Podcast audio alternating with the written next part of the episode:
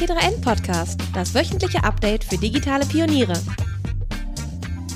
Hallo und herzlich willkommen zum T3N Podcast. Äh, warum es hier jetzt ein bisschen anders klingt als normal, dazu kommen wir gleich.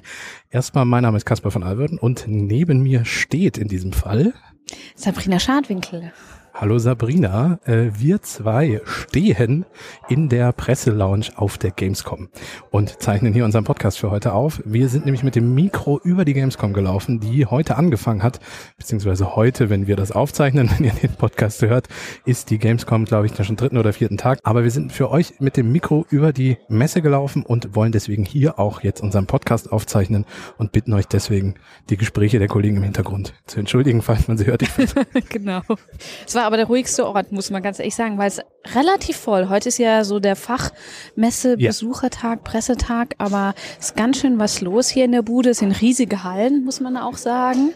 Sehr weitläufig. Und ähm, teilweise auch über mehrere Stockwerke die Hallen. Also genau. Und wir sind hier nicht ganz ohne Grund, weil unsere aktuelle Ausgabe, Kasper, ist eine Gaming-Ausgabe. Richtig, Sabrina, ganz zufälligerweise. Ganz zufälliges das, Timing. Das war ein Versehen. Nein, war es nicht. Natürlich war es Absicht. Ähm, Game Changer Change Gamer, das ist ein großartiges Wendecover, falls ihr es noch nicht gesehen habt. Passt auch, ne, zur 69. Richtig.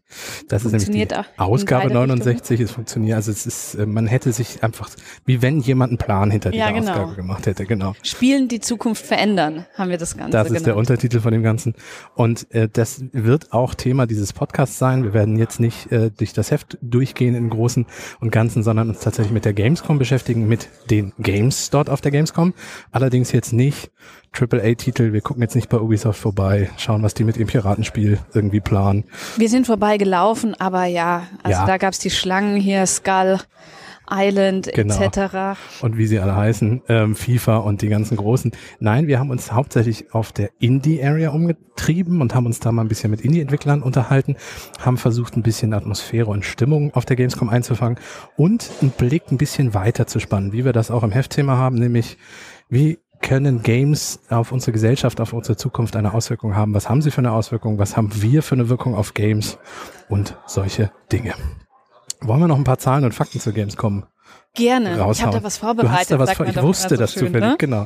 Genau, also hier sind hier mehr als 500 Aussteller und die ganz, ganz große Mehrheit aber aus dem Ausland, weil die Deutschen sind zwar top in Europa, wenn es darum geht, Games zu konsumieren, beim Produzieren sieht es aber ganz anders aus. Ja. Da sind wir echt eher hinten dran und eher eine Aufholjagd. So sagt es zumindest der Lobbyverband Games. Wird da gestartet? Naja, also es gibt viel aufzuholen. Also es sind 27 Länderpavillons hier vertreten und der größte Stand, das hat uns beide auch so ein bisschen ja, ähm, überrascht. überrascht, ist jetzt nicht von einem der riesigen Publisher, sondern es ist wirklich die India, Indie Arena Booth, muss ja. man sagen da wo die ganzen Indie-Titel sind, die sich eine Halle teilt mit der Retro-Area, auch eine sehr schöne Ecke. Da kommen wir gleich alles noch zu. Ich würde gerne einmal noch, äh, bevor wir uns in die Indie-Ecke bewegen, einmal kurz die Eindrücke sammeln und ähm, was wir so für äh, irgendwie mitgenommen haben aus dem aus dem ersten Hälfte des Tages, weil wir auch da Audioschnipsel haben. Ich würde vorschlagen, wir fangen mal mit einem Spiel an. Das hat dich direkt relativ angezogen, nämlich der Goat Simulator. genau. Weil da eine riesige Ziege mit ähm, Raketenrucksack vorsteht geht. Und wir haben uns da auch ein bisschen vorab gelichtet und haben uns mit dem Spiel natürlich auch ein bisschen auseinandergesetzt. Und wir haben einen kurzen Audioschnipsel von einem äh, jungen Mann, der das Spiel direkt vor uns mal ausprobiert hat und uns mal erzählt, was das ist, was das kann und äh, wieso Sabrina das vielleicht auch ganz lustig findet. Mein Name ist Santino und ähm, das Spiel war eigentlich recht interessant. Also ähm, es ist so ein bisschen, ich weiß nicht, für die Leute, die früher mal GTA auf der Konsole gezockt haben, man hat zwar ein paar Missionen, aber eigentlich rennt man nur rum und macht Blödsinn. Und genauso ist es im Prinzip nur eben als Ziege. Man rennt da als Ziege rum, man hat ein paar, ich sag mal, Aufgaben, die man machen kann, in Anführungsstrichen.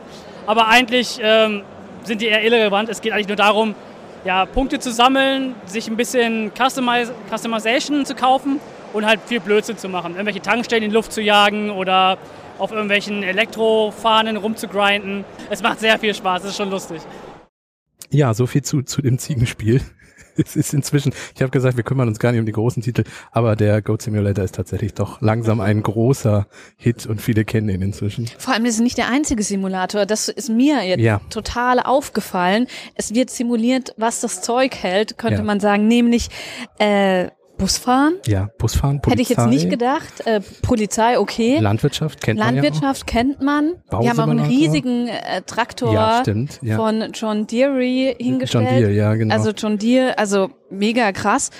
Aber auch sowas wie Bauen. Es gab auch irgendwie so eine komische Baumaschine da. Also alles im wirklichen Leben spielen wir jetzt auch noch nach, ist im Spiel aber, glaube ich, beherrschbarer, weil so es sind doch schon abgegrenzte Aufgaben, die vor einem da stehen. Da ist das Leben dann doch meistens etwas komplizierter. komplizierter und schlechter planbar. Na, zumal ich so zum Treckerfahren in der echten Welt, glaube ich, einen Führerschein brauche oder so ein, so ein Schwerlastkran, um irgendwelche Hauswände hochzuhieven, muss ich doch ein paar, zwei, drei Jahre Ausbildung machen, glaube ich. Im Spiel kann ich das direkt machen. Das ist, ist ein großer Vorteil. Ist vielleicht aber auch ganz gut, dass das in der echten Welt nicht so geht. Und was auch noch aufgefallen ist, man findet auch Unternehmen, die man nicht unbedingt so auf der Gamescom erwartet. Ich sag nur ein riesiges, riesiges Plakat von Aldi Talk, die dann hier entscheidet selbst, liebe Hörerinnen und Hörer, ob das gelungen ist. Das Ganze hier mit ähm, The Legend of Aldi Talk. Tariff for the Wild überschrieben haben, um für ihr Telekommunikationsangebot Werbung zu machen. Ja, wir haben ein Filmteam von Rewe Von gesehen. Rewe haben wir auch gesehen. Genau. Ähm, ja, also viele Firmen scheinen, Mini ist hier, Mini Ja, ein hat riesiger Mini-Stand. Genau, Mini hat eine Kooperation scheinbar mit Pokémon und äh, zumindest für die Gamescom jetzt eine Pokémon Mini-Version raus, also nicht äh, Mini, sondern von dem Auto her Mini, ähm, ein Auto im Mi- äh, Pokémon-Design. Also man scheint die Zielgruppe Gamer äh, definitiv langsam, was heißt langsam, die würden dann schon länger entdeckt haben, aber die sind hart hier am Umkämpfen von der Zielgruppe und sich die Leute irgendwie zu schnappen und zu umgarnen. Genau, das Motto ist ja auch Games, das Herz der Popkultur. Das Ja. haben die Macher der Messer sich auch so ein bisschen auf die Fahnen geschrieben, dass sie zeigen wollen, dass ähm, Games inzwischen auch viele andere Bereiche Ja. betreffen, was ja auch zu unserem Thema passt. Ja, definitiv. Des Hefts. Definitiv. Bevor wir in äh, die Themen einsteigen, noch ein äh, kleiner Audioschnipsel. Wir waren auch noch an einem Stand, an dem ein VR-Tanzspiel gespielt werden konnte. Also man muss dazu sagen, dass die Menschen dort sich eine VR-Brille aufgesetzt haben und dann Tanzmoves in VR vor sich gesehen haben und die nachtanzen mussten. Sah von außen ganz lustig aus. Den nach diesem Da Stand standen zu sie ja auch Schlange, also Ja. kam gut an. kam gut an und wir haben eine Gruppe von Entwicklerinnen von einem kleinen In- Indie-Studio davor abgefangen und äh, die das gespielt haben und haben mal gefragt, wie die das so fanden und was ihnen daran gefallen hat. Wir haben getanzt und das war richtig nice. also ich habe schon VR-Spiele gespielt, dementsprechend war es relativ intuitiv. Controls waren ein bisschen verwirrend, aber ich glaube beim zweiten Mal klappt das dann reibungslos. Fall. Und ich würde sagen, selbst für Leute, die jetzt nicht so gerne tanzen oder so, ist es auch voll gut gemacht. Man muss sich einfach nur in die richtige Position stellen und dann geht's ab. Ist cool. Und du siehst halt die Menschen nicht, die dich drumherum beobachten. das hilft. Ihr seid von Spoonful Games, einem kleinen Studio aus Köln, richtig? Ähm, wie ist es für euch auf der Gamescom als Entwicklerstudio? Was ist euer Blick hier drauf auf die ganzen Games und alles? Es ist wunderschön und aufregend. Wir sind halt früher hierher gekommen als Spielefans und jetzt einfach zu wissen, dass wir Part des Ganzen sind und dass das unser Job ist, hier zu sein und mit Menschen über unser Spiel zu reden. Und es ist einfach wunderschön, es ist aufregend und Die ganzen coolen Stände hier laden auch sehr ein zum Träumen für, wie wird unser Stand dann irgendwann aussehen. Sowas kann man dann selber machen. Das ist schon eine spaßige Spielerei so. Was entwickelt ihr? Was ist euer, was ist euer Bereich? Was sind eure Spiele? Ja, also wir arbeiten gerade an Magic Pawn Shop. Das ist äh, vom Genre, würde ich sagen, ein Cozy Game, weil in Magic Pawn Shop ist nicht jeder Kunde König, aber mit hoher Wahrscheinlichkeit ein liebenswürdiger Abenteurer, der mehr als eine obskure Geschichte zu erzählen hat.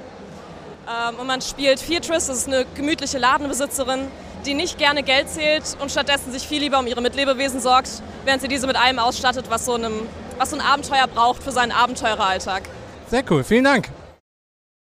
Ähm, wir haben aber nicht nur beim Spielen zugeguckt und Leute gefragt, wie das Spielen so ist. Wir haben auch selber ein bisschen ausprobiert. Ja, sehr erfolgreich. du hast Asterix äh, gegen, Ob nein, nicht gegen Obelix, Asterix und Obelix gespielt. Ja, Obelix war meine Spielfigur, aber bei Jump and Runs bin ich einfach super schlecht. Das, das war nicht so deins. Ich habe dann ähm, Mario Kart mit Schlümpfen gespielt, also Schlumpf, Schlumpfkart quasi. Ähm, bin dort sehr fies von der KI, eine Kurve vorm Ziel. Ich lag auf Platz eins. sie hat mich dann äh, rausgekickt. Das fand ich sehr gemein, also auch da nicht erfolgreich. Äh, in der, in der äh, Retro-Area, das war dann da eher lief so. schon besser, fand ich. Also besser. für mich zumindest Ja. Da haben wir- etwas besser. Da haben wir dann ähm, verschiedene Arcade-Games ausprobiert und äh, unter anderem einen ähm, Retro-Arcade-Automaten gefunden, der gleich eine ganze Reihe von Spielen irgendwie. Genau, Tetris, Snake. Äh, ja. Pong, wer das noch kennt. Und ich habe auch, der spuckt das tatsächlich aus. Jetzt habe ich das. Als Quittung, Als muss man Quittung. sagen. Da würde man ja sagen, das deutsche bürokratische Herz schlägt dann Das höher, schlägt dass man eine. Quittung Ja. bekommt. Das war der Super Battle Arcade Automat, an dem Mhm. wir gezockt haben. Ähm, mu- muss man zu zweit spielen, man spielt gegeneinander und zwar verschiedenste Spiele. Tron, Tetris, Asteroids und Pong und Invaders. Also wer sich mit Retro-Games auskennt, dem leuchten quasi jetzt die Augen. Und ich war Player 2 und du warst Player 1. Ja, den Score sagen wir jetzt nicht, Den aber du hast nicht. gewonnen. Nein, Player 2 wins by so und so viel mehr Punkten. Ich sag mal äh, vierstellig. ja, aber ich habe ich hab nicht alle Spiele gewonnen. Ich habe fünf von sechs Games gewonnen. Du hast auch eins gewonnen. Also insofern. Ja, deswegen, es lief ja schon besser Es für lief mich. schon besser für dich, genau, ja. Werbung. Ein Perfect Match. Das gibt es nicht nur bei der Partnersuche, sondern auch zwischen Arbeitgebern und Angestellten. Doch in Zeiten des Fachkräftemangels wird die Suche nach dem richtigen Talent zur Herausforderung. Xing E-Recruiting und Prescreen gehen diese Aufgabe an. Gemeinsam und zeitgemäß. Erlebe neue Produkte und noch eine besondere Überraschung in diesem Jahr. Trifft die Recruiting-SpezialistInnen auf der Zukunft Personal Europe in Köln vom 13. bis 15. September. Ab sofort gibt es Freitickets unter recruiting.xing.com/zpe.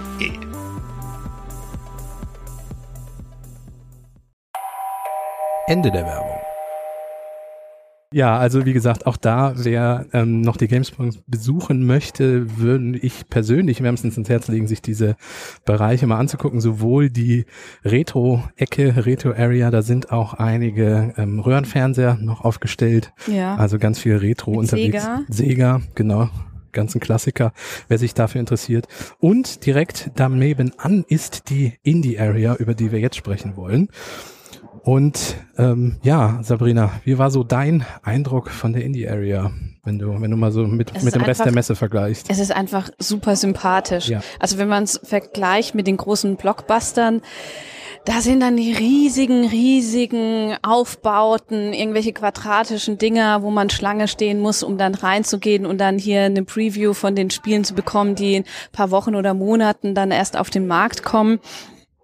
Und äh, in der Indie Arena sind die so schön schnuckelig nebeneinander, muss man sagen. Alle sind ansprechbar. Ist einfach eine sehr, sehr sympathische äh, Atmosphäre dort, muss ich sagen. Und ich bin auf jeden Fall niemand, der sich als Gamerin bezeichnen würde, aber das hat mich total angesprochen und ich habe echt einige Spiele ausprobiert und ähm, wir haben uns ja auch mit mehreren auch Entwickler, Entwicklerinnen unterhalten und das ist für mich schon das Herzstück von dem Ganzen. Ja, und es ist auch sehr schön, weil das da grafisch ganz andere Spiele sind. Also wenn, wenn du dich ähm, als Indie-Titel nicht mit der Blockbuster-Grafik auseinandersetzen kannst, wird es dann teilweise sehr kreativ und auch kunstvoll. Und auch die Spielmechaniken sind ganz anders als bei den großen Titeln. Viele tolle kreative Ideen. Ähm, das diese so viele tolle Spiele da an dieser Area haben, liegt aber sicherlich auch an der Auswahl. Und dazu hat uns die Projektmanagerin des ganzen Bereichs äh, auch was erzählt. Die ist nämlich auch relativ spontan dankenswerterweise äh, noch für ein Interview bereitgestanden, und zwar Valentina Birke. Und wir hören jetzt mal kurz rein, was sie zu dieser Area erzählt und wie die Auswahl der Spiele stattfindet. Ja, erste Gamescom äh, nach beziehungsweise in der Pandemie. Erzähl mal ein bisschen, wie, wie ist es für, für die Indie-Area, wie, wie ist es in der Pandemie, wie hast du den Eindruck als erste Gamescom danach, wie, wie sieht so aus? Ja, es war für uns tatsächlich auch eine Herausforderung. Also viele Preise sind einfach gestiegen. Also so Lieferung, wir bauen ja alles selber aus Holz und so weiter und so fort. Das war schon herausfordernd.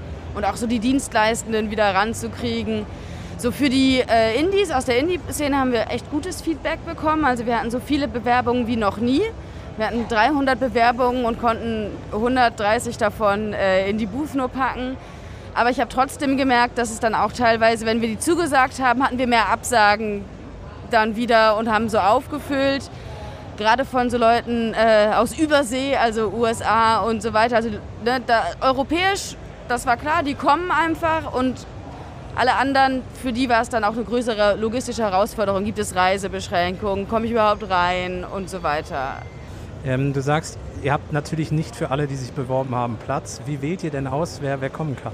Da haben wir tatsächlich eine große internationale Fachjury. Das sind 30 Menschen mit verschiedenen Hintergründen. Einmal äh, aus der Games-Industrie, Pressemenschen, Streamer. Und ähm, die spielen die Spiele alle oder einen Teil der Spiele und äh, raten die. Und daraufhin gucken wir uns nochmal die Top-Games an und dann machen wir als Team, weil wir nochmal einen besseren Überblick haben, äh, stellen wir das Line-Up zusammen. Wir wollen möglichst divers sein an Countries, die wir dabei haben, an Genres, an Artstyles und auch an Release-Status. Und genau, daraus wählen wir dann die besten Titel aus. Ich sehe jedes Jahr immer verschiedene Trends und in diesem Jahr hatte ich den Eindruck, dass viele so emotionale Spiele waren, die alle irgendwas verarbeiten. Und ich habe schon ein bisschen den Eindruck, dass das auch mit der Pandemie zusammenhängt. Die letzten zwei Jahre waren ja auch hart für alle von uns. Und ich habe den, also wirklich einen starken Eindruck, dass viele das in ihren Games verarbeiten. Also wirklich auch nochmal so die Beziehung zu ihren Eltern und so weiter und so fort. Da haben wir wirklich viele Spiele dieses Jahr dabei. Wenn man so über die Area läuft, hat man durchaus den Eindruck, dass es mit zu den beliebtesten Bereichen von der Gamescom gehört. Äh, geht das nur mir so oder ist das tatsächlich so, dass ihr vor viel, also viele, viele Besucher habt? Also die Leute, die zur Gamescom kommen und die uns lieben, die kommen auch jedes Mal wieder. Also das ist, wir haben schon richtig eigentlich eine eigene Community, würde ich sagen.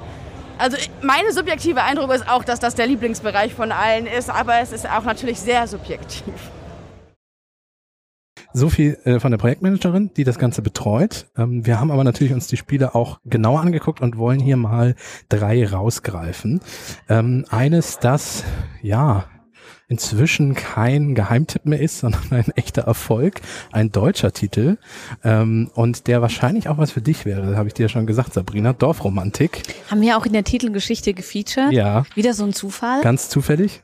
Genau, aber wir haben uns gedacht, äh, wir gucken bei denen mal am Stand vorbei und ähm, das Spiel, was das ist und was das kann, bevor wir gleich noch dazu was erzählen, ähm, da hat uns Sandro Heuberger, der ist Managing, Managing Director von Toucan Interactive, das ist das Entwicklerstudio hinter Dorfromantik, Romantik einmal erzählt, was das Spiel kann, was das ist und wie das bei denen funktioniert. Also Dorfromantik ist so ein kreatives Puzzle- oder Strategiespiel. Da geht es eigentlich darum, man hat so einen kleinen Stapel, angelegt wie an Brettspiele, wie man das vielleicht kennt, aus hexagonalen Teilchen. Und auf jeder Kante, nicht immer, manchmal sind die auch leer, aber an den Kanten können verschiedene Elemente sein. Da können dann zum Beispiel Häuser oder Bäume oder ein Feld drauf sein. Und wenn man die Kärtchen so hinlegt, dass jeweils eine richtige Kante mit einer richtigen ist, also dass sich dadurch zum Beispiel kleine Dörfchen oder Wälder oder so bilden, kriegt man mehr Punkte. Dann gibt es natürlich auch äh, spezielle Kärtchen, die sind Quests, also vielleicht ein Reh, das sagt, hey, ich hätte aber gern 500 Bäume um mich rum, ähm, dass ich so einen Wald habe, schönen, in dem ich irgendwie leben kann, dann kriegt man auch dafür Punkte. Und je nachdem kriegt man dann neue Kärtchen auf den Stapel und dann kann man eigentlich so lange spielen, bis der Stapel ähm, aufgebraucht ist, ja. Euch ist ja durchaus äh, ein Hit gelungen, würde ich mal sagen. Ihr steht jetzt hier in der, in der Indie-Area. Ganz äh, dreist gefragt, seid ihr nicht fast schon zu groß für Indie langsam? Ja, gute Frage. Wir sind ja immer noch independent, wir haben keinen Publisher.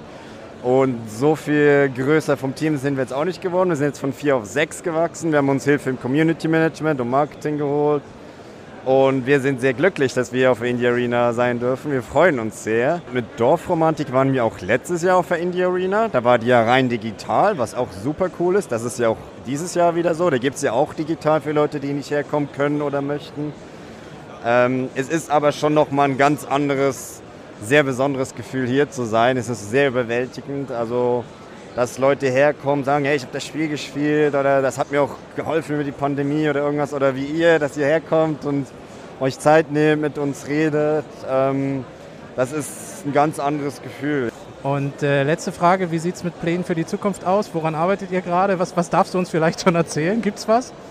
Ja, also wir sind, wir haben gestern ganz exklusiv jetzt die Nintendo Switch-Version angekündigt.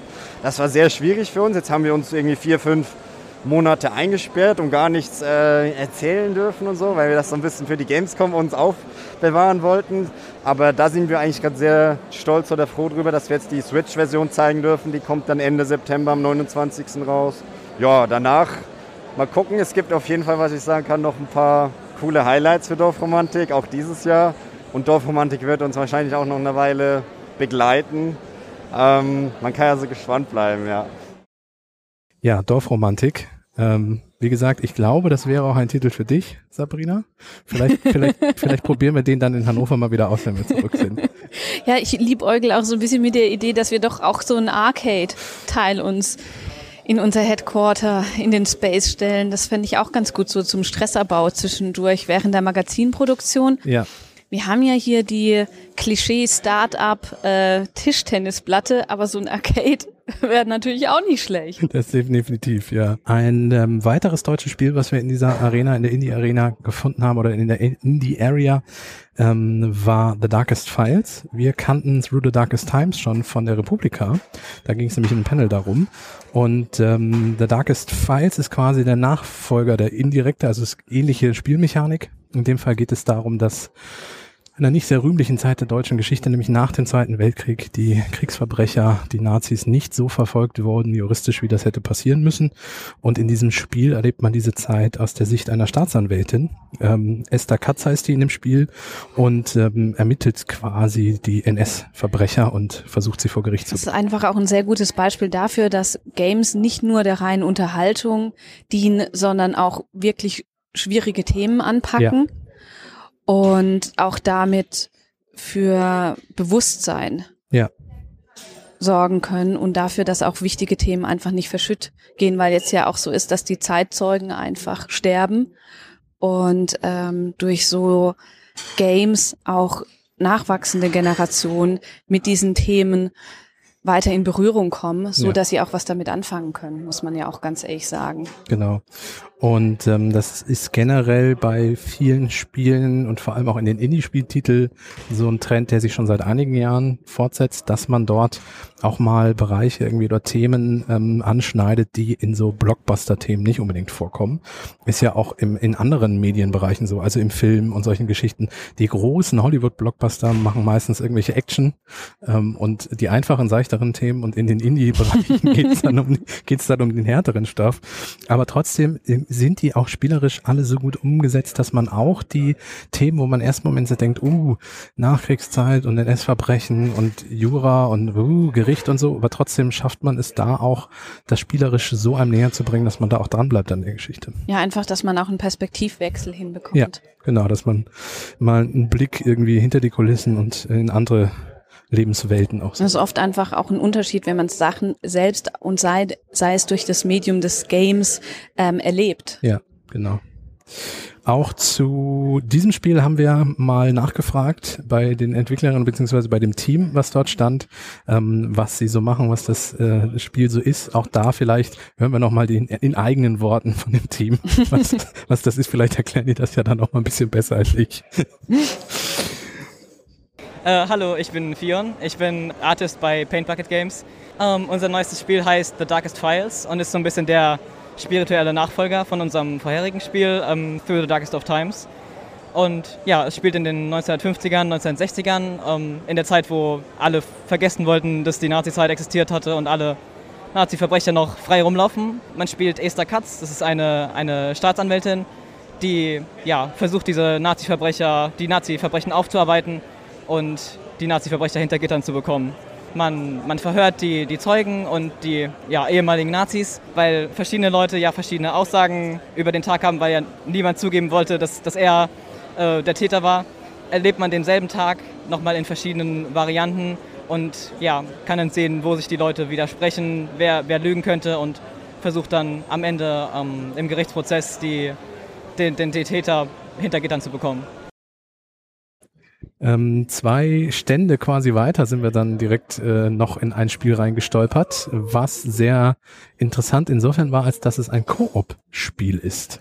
Sabrina, wir haben das gleich zum Absturz gebracht. Ne? Ja, genau. Also man muss miteinander auch kommunizieren. Also man kann es über Discord machen oder halt wirklich miteinander reden, sitzen, genau. weil man nebeneinander steht. Und ähm, man muss zum Beispiel sagen, dass man die gleiche äh, Spielfigur benutzt, beides Bienen oder ja. Schmetterlinge. Wir haben uns da durch die Intro geklickt und es gleich geschafft, dass es abgestürzt ist. Aber die Entwickler standen neben dran und haben es für uns neu aufgesetzt und haben sich nur angeguckt, wie haben sie es geschafft, dass es gleichzeitig ja, die waren irritiert. abgekackt ist, genau. das Ganze und haben es dann ging es auch wieder, aber ähm, total interessanter Ansatz. Ja, dass man nur über Kooperation. Genau, die Idee ist nämlich, dass einer kann. der beiden in der Vergangenheit spielt und einer in der Zukunft. Also 1926 ist, glaube ich, der eine Teil und der andere in der Gegenwart quasi oder zumindest in der in der Zukunft. Und äh, man kann dann mit muss miteinander kommunizieren, um das zu lösen. Das Spiel heißt The Past Within. Ähm, das von einem niederländischen genau, Studio? Genau, ein niederländisches Entwicklungsstudio. Und ähm, wie gesagt, Kooperation ist zwingend notwendig. Man muss allerdings nicht beide an einem Tablet sitzen, das hat der Entwickler uns auch noch erzählt, ähm, sondern man kann auch crossmedial irgendwie, der eine an der Konsole, der andere an einem Tablet oder Computer oder wie auch immer.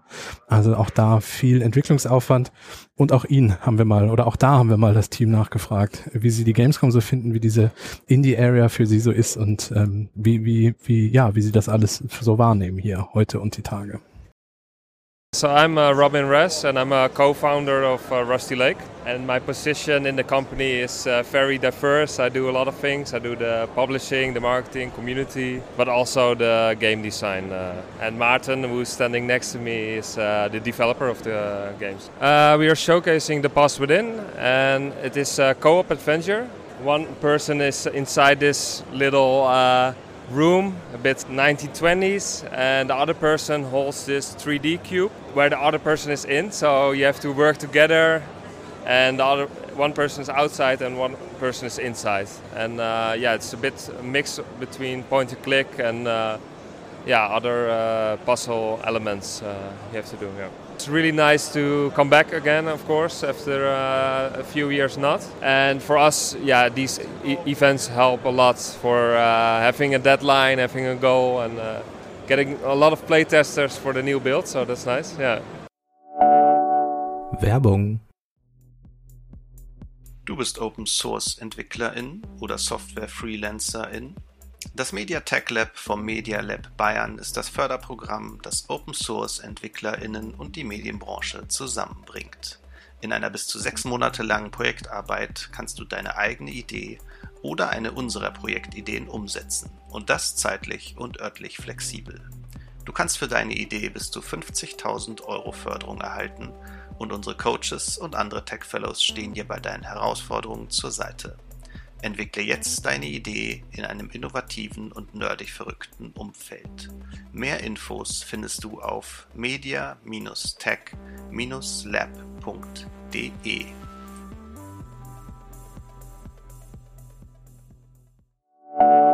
Ende der Werbung. So viel zu den ähm, eigentlichen Spielerfahrungen in dieser Indie-Area. Ähm, ein Thema, was uns auf der Gamescom begegnet ist, was uns auch im Heft begegnet ist und was uns auch immer mal wieder im Games-Bereich äh, begegnet ist, dass es nicht einfach nur Games gibt, sondern dass man auch zum Thema zum Beispiel Nachhaltigkeit oder ähm, gute Dinge irgendwie anstoßen, was machen möchte. Ja, dass, dass Games nicht nur im virtuellen genau. bleiben, sondern wirklich ähm, Folgen für das echte Leben. Ja, irgendwie einen Einfluss haben. haben. Ja. Genau, ja. Und ähm, auch das ist uns, wie gesagt, begegnet, zum Beispiel unter anderem bei Assemble Entertainment. Und aus Wiesbaden ist ein Aus Studio? Wiesbaden, deutsches Studio, genau. Und da hat uns die PR-Managerin mal erzählt, also das ist ein normales Entwicklerstudio, aber die hat uns mal erzählt, was das mit Nachhaltigkeit oder Verantwortungsbewusstsein zu tun hat und wie man versucht, mit Games äh, einen positiven Impact auf die Welt zu haben.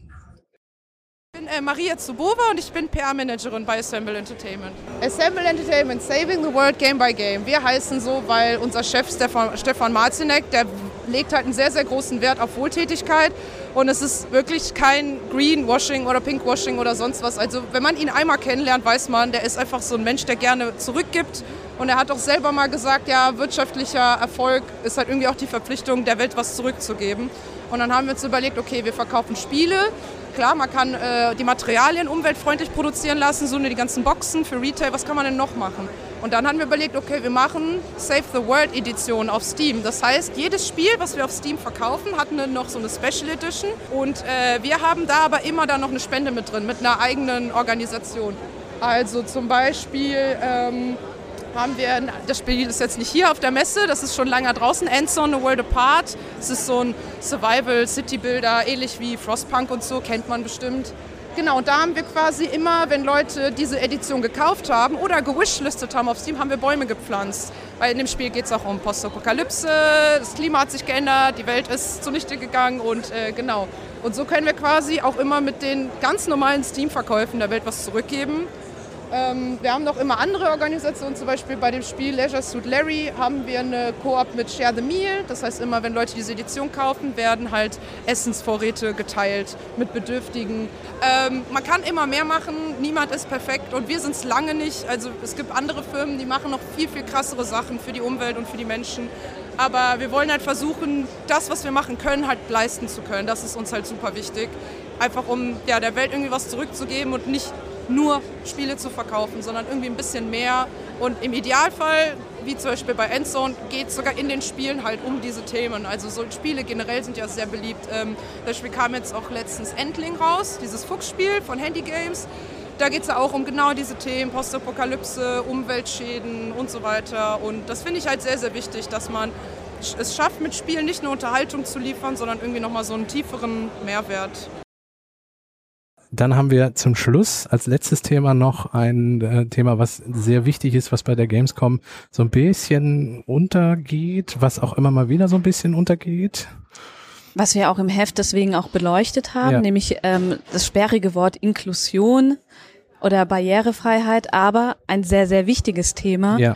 ist nämlich, wie Menschen auch mit Behinderungen oder körperlichen Beeinträchtigungen Games spielen können. Ja. Weil auch im Heft haben wir das beleuchtet, dass Games als virtuelle Orte auch für Menschen, gerade diese Menschen wichtig sind als Ort der Begegnung, wo sie nicht auf ihre ja, Einschränkungen letztendlich immer wieder gestoßen werden. Ja. Aber auch hier, die Spiele sind nicht unbedingt alle so ausgerichtet und auch die Hardware besonders nicht, nicht. genau, ja. Und wir haben auf der Gamescom zufällig auch jemand getroffen, Ja. der das aus seiner ganz persönlichen Perspektive uns nochmal geschildert hat. Also, ich äh, bin Sascha, ich äh, habe eine Behinderung, die sich AMC nennt, Kurzform für Arthrogryposis Multiplex Congenita. Und ganz einfach gesagt, meine Hände sind steif und sind in einer anderen Form, sind eher nach innen geformt und sind dementsprechend nicht so gut mit Finger nutzbar, Tastatur und Maus und so. Ich spiele leidenschaftlich sehr gerne unterschiedlichste Spiele, ob äh, mit Controller oder Tastatur, beziehungsweise Maus und Tastatur. Äh, ja, genau. Äh, wir haben dich hier gerade abgegriffen bei Downhill Legend. Ähm, da ist der Controller eine etwas andere Art. Und erzähl doch mal, wie das Spiel funktioniert und was du gerade gemacht hast und wieso der Controller so ein bisschen anders ist. Also das Spiel ist ein Mobile Game, was aber hier noch mit einer Demo eines großen Gym- Gymnastikballs äh, ja, spielbar ist. Und man rollt den Ball nach vorne, links, rechts und steuert somit einen kleinen schwarzen rollenden Stein, der durch eine comichafte Welt eben durchrollt und man dadurch Punkte einsammeln kann. Du hast eben gesagt, äh, bei dem äh, barrierefreies Game, da gibt es viel, was du, was du, äh, ich, ich glaube, du hast Meckern gesagt. Äh, Erzähl doch mal, was, was, sind für Punkte, was sind Punkte für dich, die dir wichtig sind? Oder was, was muss sich ändern, was muss vielleicht besser werden? Wo sind Punkte, wo du meckern möchtest? Also erstmal muss, ich, muss man natürlich klarstellen, Barrierefreiheit ist ja nicht automatisch immer Barrierefreiheit. Es gibt unterschiedliche Varianten. Einige wünschen sich ja nur erstmal Untertitel, andere äh, Audioskription etc. Und ich in meinem Fall wünsche mir natürlich ähm, benutzerdefinierte Steuerungen. Das bedeutet, am besten äh, finde ich zum Beispiel den Microsoft Flight Simulator, da kann ich jede Taste so einstellen, wie ich möchte. Es, die Einstellungen sind gut erreichbar. Das wünsche ich mir für alle Spiele. Am schlimmsten finde ich Konsolenspiele, viele, vor allem ältere Konsolenspiele, Beispiel Need for Speed auf der Playstation bei einem Freund, äh, kann ich gar nicht umstellen. Da, äh, der braucht zum Beispiel ein Freund von mir, der braucht das auf dem rechten Stick, das Fahren. Also ich jetzt zum Beispiel nicht, aber dafür andere Sachen und sowas wäre halt gut. Das kann man natürlich am PC mit externen Programmen ändern, aber da ist zum Beispiel Microsoft relativ gut und weit vorne dabei zu sagen, okay, wir implementieren vor allem in Forza Horizon äh, 4, 5 ähm, eben eine gute Steuerung, beziehungsweise wirklich sehr groß anpassbare Steuerungen. Ich glaube, es ist für die Spieleentwickler, vor allem für größere, wie zum Beispiel EA oder auch Ubisoft, möglich oder ziemlich leicht möglich und nicht mit einem großen Kostenaufwand verbunden, Spiele so zu gestalten, dass man einfach ganz leicht neue Tasten hinzufügen kann, beziehungsweise New Key Bindings, also Tasten neu zuordnen kann. Ich glaube, auch Konsolenspiele profitieren sehr, sehr stark davon oder Konsolenhersteller profitieren sehr stark davon, dass man auch deren Sachen anpassen kann, weil ich glaube, es ist, sollte kein PC-exklusive Recht-Feature sein, dass ich da mit externen Programmen alles Mögliche noch irgendwie retten kann, aber auf der Konsole ich irgendwie dann damit auskommen muss. Was wir auch noch gesehen haben, so mehr ganz am Rande, waren ähm, ja, Bezahlmethoden für, extra für Gamer, Ja. nämlich Prepaid-Karten, also dass du dir an der Tanke oder sowas mit Bargeld deinen Gamer-Gutschein auflädst und damit im Internet bezahlen kannst. Ja. Und genauso haben wir eine extra Crypto-Wallet gesehen. Bei beiden war jetzt nicht so der massige Andrang, sage ich mal. Heißt jetzt nichts über die Nutzungszahlen, aber war überschaubar. Unser Heft dagegen kann man ganz normal am Kiosk kaufen gegen Schöne Bargeld Überleitung. oder Schöne Überleitung. Sabrina. Das ist die Königin der, der Brücke zum Heftverkauf. ähm, ja, aber ich glaube auch im Moment ist natürlich äh, Bitcoin und solche Geschichten ist ja ganze Krypto-Wallet Ja, Kryptowinter, ja. ein bisschen vorsichtig, alle, aber auch sonst. Also diese, diese Bargeld-Pay-Card-Geschichte ist so typisch deutsch, das habe ich schon zu dir gesagt, oder? Ja. Ich, ich fahre zur Tankstelle, gebe dort mein Bargeld ab, kriege dafür eine Plastik-Prepaid-Karte, weil ich mich nicht irgendwie mit allen anderen Bezahldiensten, die es da draußen gibt, irgendwie zahlen möchte. Es ist schon sehr, sehr skurril. Naja, gut. Aber das äh, muss jeder für sich wissen. Ja, Sabrina, Gamescom. Sehen wir dich nächstes Jahr wieder hier? Wirst du jetzt zur Gamerin? Probierst du Dorfromantik aus? Wie sieht's aus?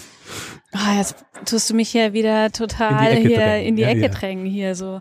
Machst du gerne. Ähm, also ich habe ja auch im Heft in meiner kleinen Autorenbox geschrieben. Ich weiß nicht, ob das so jeder so liest, aber das ist mein Lieblingsspiel, weil das einzige, was ich jemals durchgespielt habe, dieses Google Doodle von Halloween 2016 war, so Magic Cat Academy, da malt man mit dem Finger so Ja, rum und besiegt ja, so ja.